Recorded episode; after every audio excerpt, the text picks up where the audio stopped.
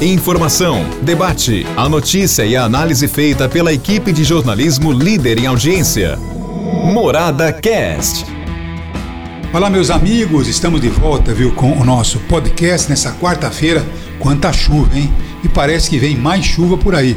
Parece que só amanhã a coisa começa a melhorar. Amanhã, quinta-feira.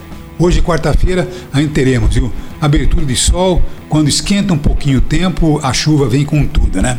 Daqui a pouquinho também eu quero é, falar para você sobre o nosso aplicativo, para que você possa baixar o aplicativo da Morada do Sol, da Morada do Sol e levar a sua rádio preferida para onde você for, até para o exterior, tá bom? Então é isso aí. Mas antes, eu gostaria de dizer a você que Araraquara foi colocada mais uma vez com é, referência exatamente na no teste sobre a contaminação pela Covid-19.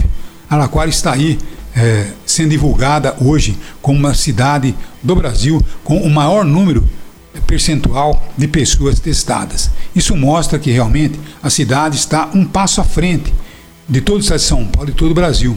Isso, logicamente, é, tem que é, ter como referência a Secretaria Municipal da Saúde, pelo trabalho que vem fazendo, pelo esquema desenvolvido e a cidade que aparece como referência nacional na testagem contra a Covid-19. Parabéns, doutora Liliana, parabéns aí a toda a equipe da Secretaria Municipal de Saúde que dá essa referência nacional mais uma vez para Araquara. Contaminação grande, hein? É isso aí. Mas ao mesmo tempo temos aí uma contaminação muito grande. Tivemos é, é, mais de 30 mil pessoas contaminadas em 30 dias, quer dizer, uma média de mil pessoas por dia contaminadas em Araquara, a gente percebe que tem apenas 65 pessoas internadas entre é, enfermaria e UTI. Quer dizer, se tivéssemos ainda no passado, na época da Delta, estaríamos hoje com os hospitais é, compactados, com, vivendo realmente aí uma situação delicada. Quer dizer, felizmente a vacina, viu, é, não evita que você se contamine. Você se contamina e tem aí sintomas muito levinhos. É isso que acontece com todas as vacinas contra a gripe e agora contra a Covid. Então são vacinas que realmente protegem para evitar que você tenha um agravamento da sua situação pulmonar, principalmente. Felizmente, né? Graças à ciência. Por isso que eu digo a você, Deus iluminou os cientistas e os cientistas desenvolveram essa vacina que está salvando muita gente. Porque olha, hein, com essa pandemia, nós estaríamos vivendo o segundo dilúvio se não tivesse a vacina. Porque a vacina funciona como uma verdadeira arca de Noé, não é verdade? É isso aí. Mas olha, eu gostaria também, viu, daqui a pouquinho de falar para você baixar o app da Rádio Morada do Sol e levar a rádio preferida, a sua rádio, para onde você for. A melhor programação, as melhores promoções, Morada, a rádio líder absoluta.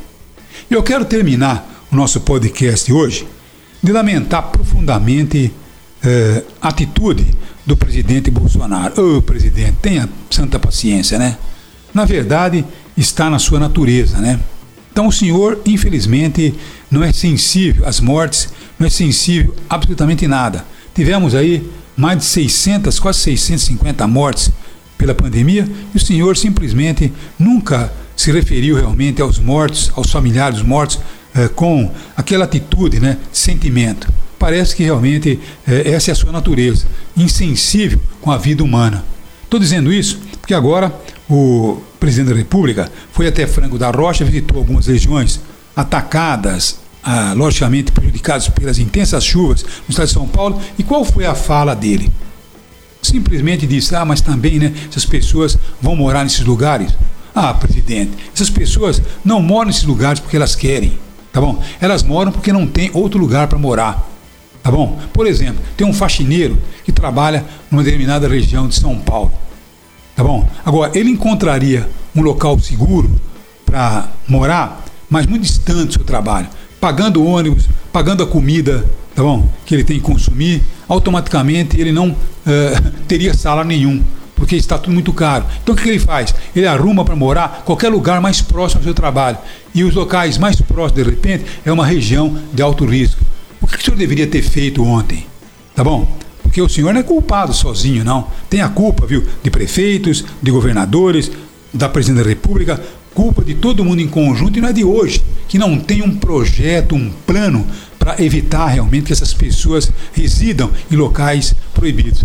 Claro que essas pessoas gostariam de estar morando em Moema, em São Paulo, gostariam de estar morando em Itaim gostariam de estar morando lá na zona, uh, por exemplo, uh, nos jardins de São Paulo, não é verdade não? Só que elas não têm condições de morar ali, não são como seus filhos, né? Que com as divisões, né, de gabinetes podem comprar uma casa de 6 milhões de reais. Não tem essa condição, né, presidente? Então, por favor, né, seja mais sensível com as mortes, seja mais sensível com as tragédias, coisa que infelizmente pela sua natureza o senhor não é. Tem que melhorar, tem que evoluir, né, presidente? Tenha santa paciência. Não que o senhor tenha culpa a realidade é uma culpa conjunta, mas nós precisamos ter um projeto, um programa, um planejamento para evitar que as pessoas residam em locais de risco. É isso aí. Um abraço a todos e até amanhã, se Deus quiser. Um abraço a todos. Morada Cast. Morada.